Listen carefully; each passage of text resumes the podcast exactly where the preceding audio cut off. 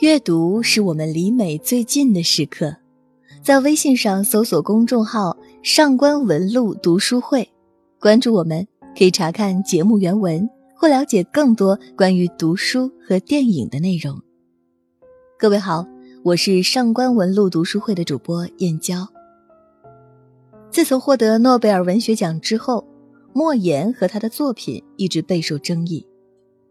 莫言的作品风格被称为魔幻现实主义，但是细读作品就会发现，他们并不魔幻，而全都是现实。《生死疲劳》是莫言获诺贝尔文学奖之后自己选出的推广到全世界的作品。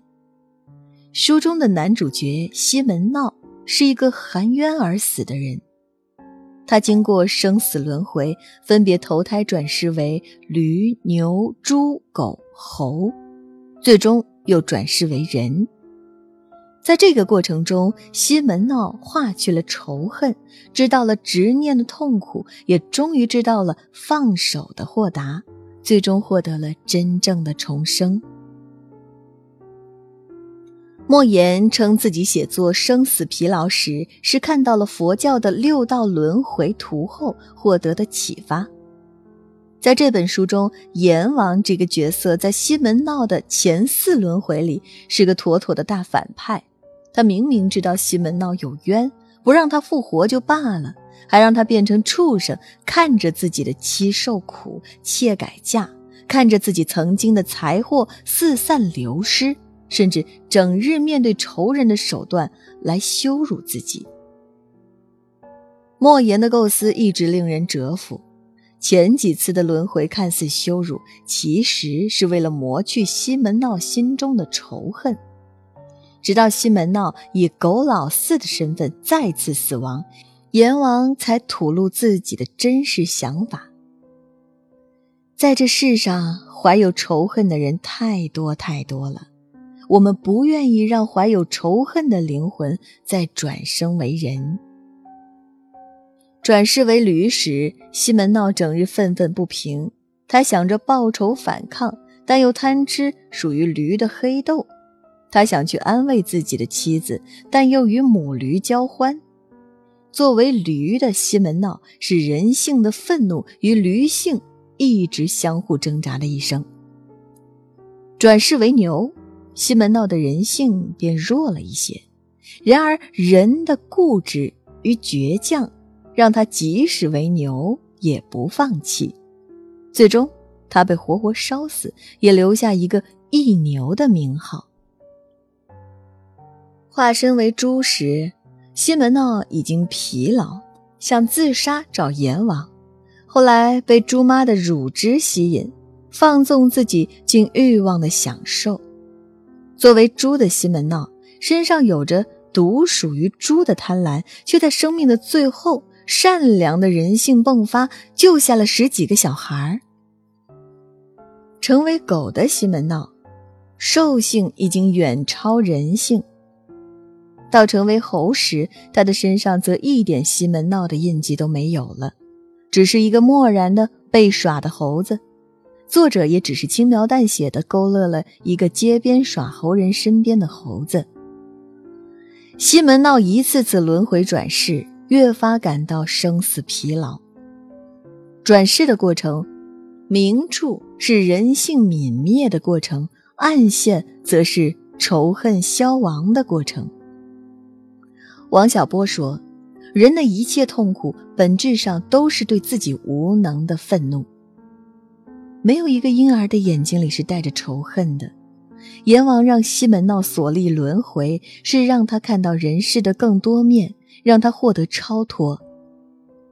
六世轮回，西门闹的和解是不再愤怒，是体谅生活的苦，更珍惜人性的善，以至于到婴孩出世，西门闹放下了他的耿耿于怀，放下自以为是的冤屈、苦难、执念。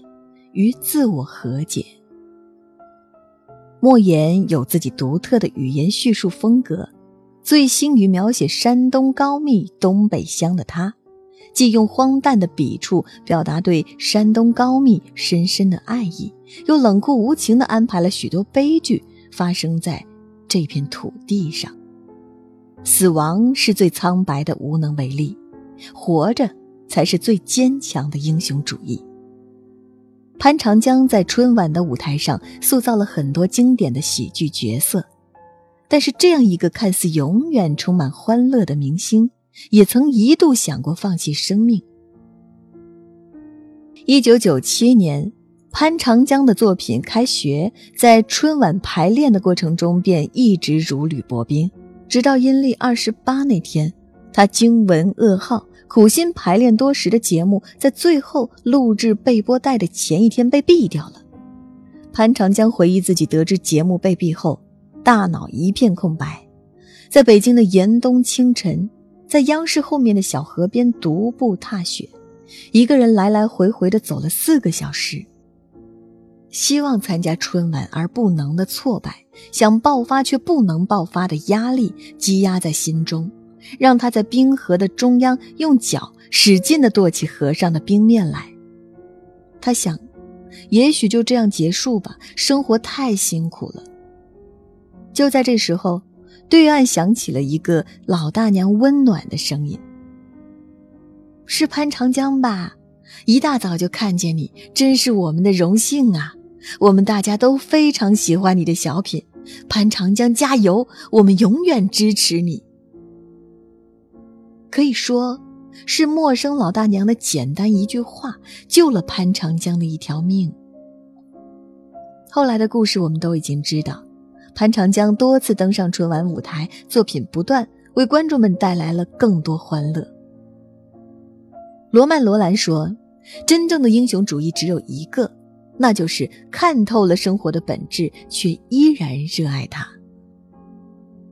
我看尽世间繁华苍凉，却仍对生命存最大的善意。我知道生活残酷，却依然充满乐观，勇敢面对。哪怕曾受过伤害，即使遍体鳞伤，也依然勇敢去爱，相信真情与坚定。你知道那些过去与记忆曾是痛点，但是过去都已过去，而未来尚未来。唯有放下，才能迎接奇迹。过尽千帆，沧海桑田，都是你人生过往的经历与记忆，更是经历过后的沉淀与从容。生活如茶，喜剧清洁，烹调煮水。蒸腾热气，总要经过这漫长的过程，才能品味氤氲茶香。生死疲劳，这世间的一切都在忙着生，忙着死。但我知道，生活并不是一味的重复，所以我所经历的皆是过去。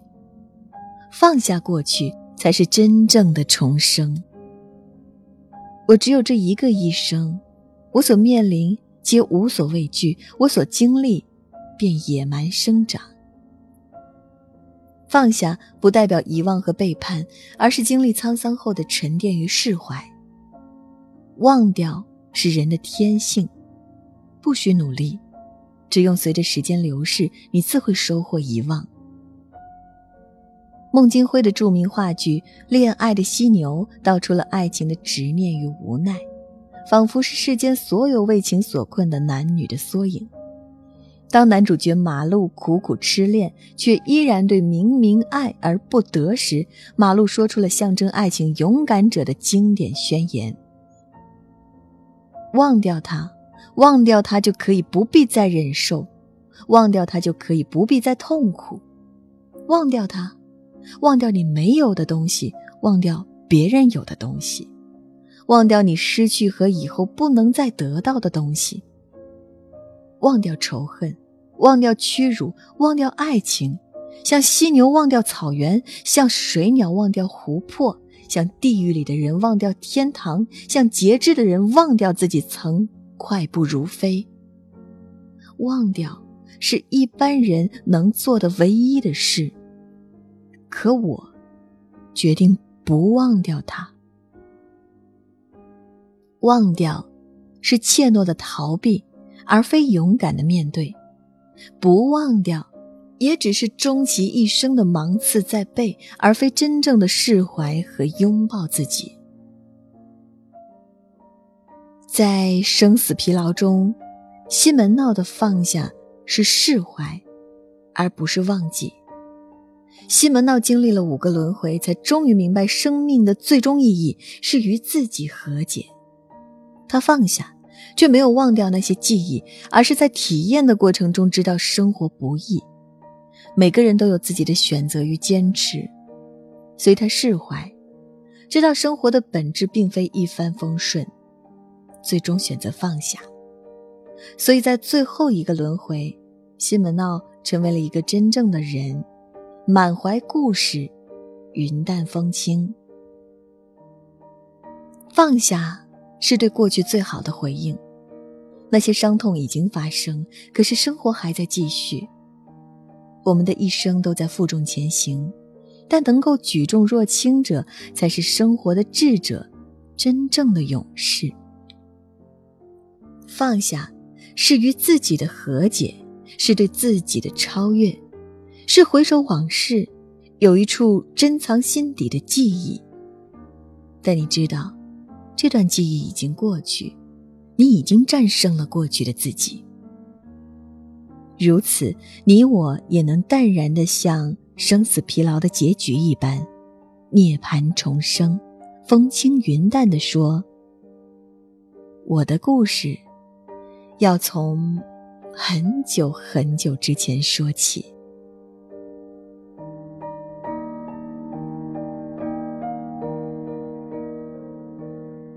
好啦，今天的文章就和大家分享到这里。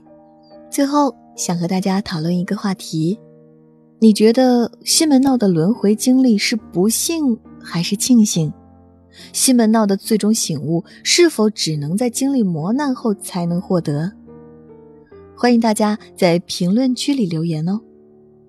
如果你想查看今天节目的内容，请到微信上搜索公众号“上官文露读书会”。阅读是我们离美最近的时刻，让我们共赴一场美丽的约会。今天的读书就到这里，下期再会。